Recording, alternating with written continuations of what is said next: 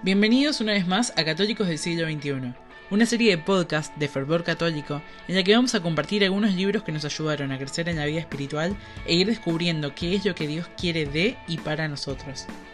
En esta primera temporada vamos a estar contándote sobre Redescubriendo la Felicidad, el éxito global del australiano Matthew Kelly, en donde nos empuja a que día a día seamos la mejor versión de nosotros mismos, ya que la felicidad está en hacer aquello para lo que fuimos creados.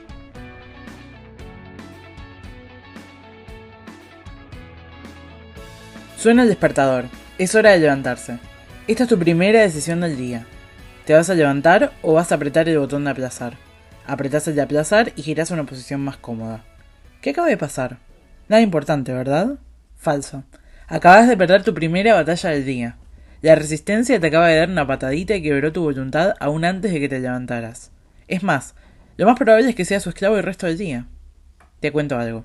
Yo estuve batallando con la resistencia toda mi vida y mientras avancemos más con esta serie de podcast vas a descubrir que vos también. Entonces, ¿qué es la resistencia? La resistencia es esa sensación aletargada de no querer hacer algo que sabes que es bueno para vos. Es esa inclinación a hacer algo que estando consciente de que no es bueno para vos y todo lo que está en el medio. Es el deseo y la tendencia de demorar algo que debes estar haciendo ahora mismo.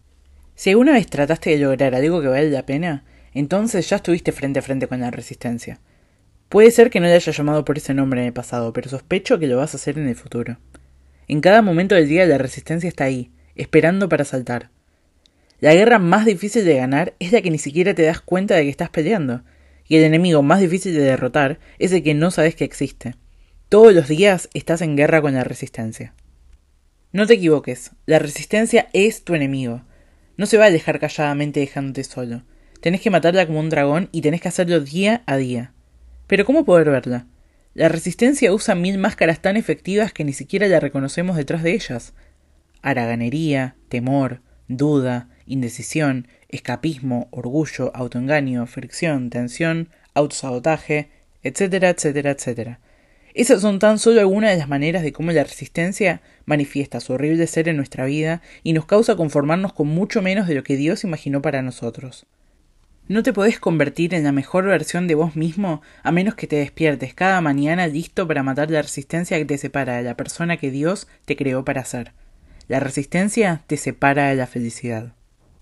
Acá te doy un ejemplo sencillo. La semana que viene tengo un examen muy grande de la facultad para el cual me falta estudiar una unidad completa. Me siento a estudiar con mis apuntes, textos, resaltadores, pero en ese segundo me pongo a pensar que me podría hacer un café para estar más activa y avisarle a mis amigas que voy a estar desaparecida esta tarde. Eso es la resistencia trabajando. Sí, yo conozco mis sistemas de estudios y sé que no debería tener el celular cerca o ponerme objetivos pequeños para irlos abarcando de a poco, pero como un autor sin inspiración voy a tener que matar la resistencia para siquiera empezar.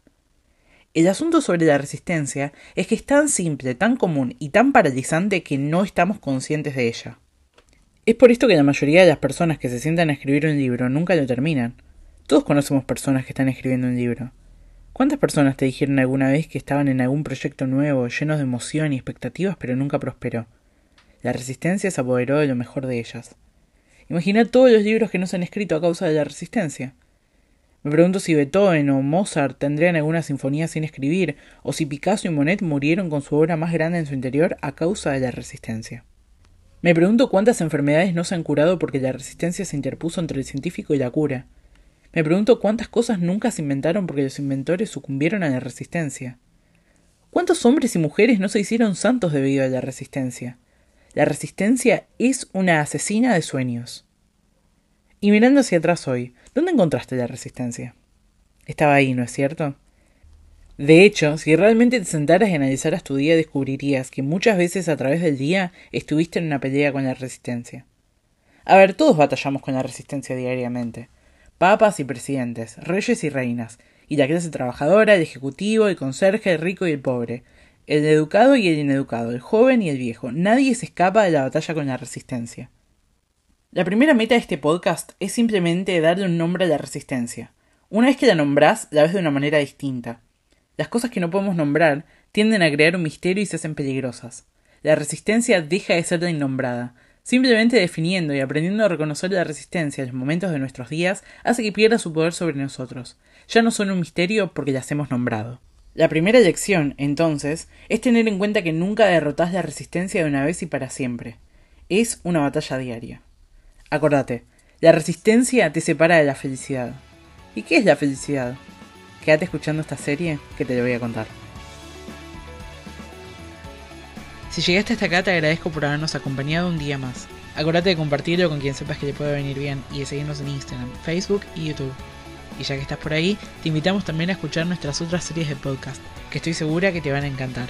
Nos vemos la semana que viene.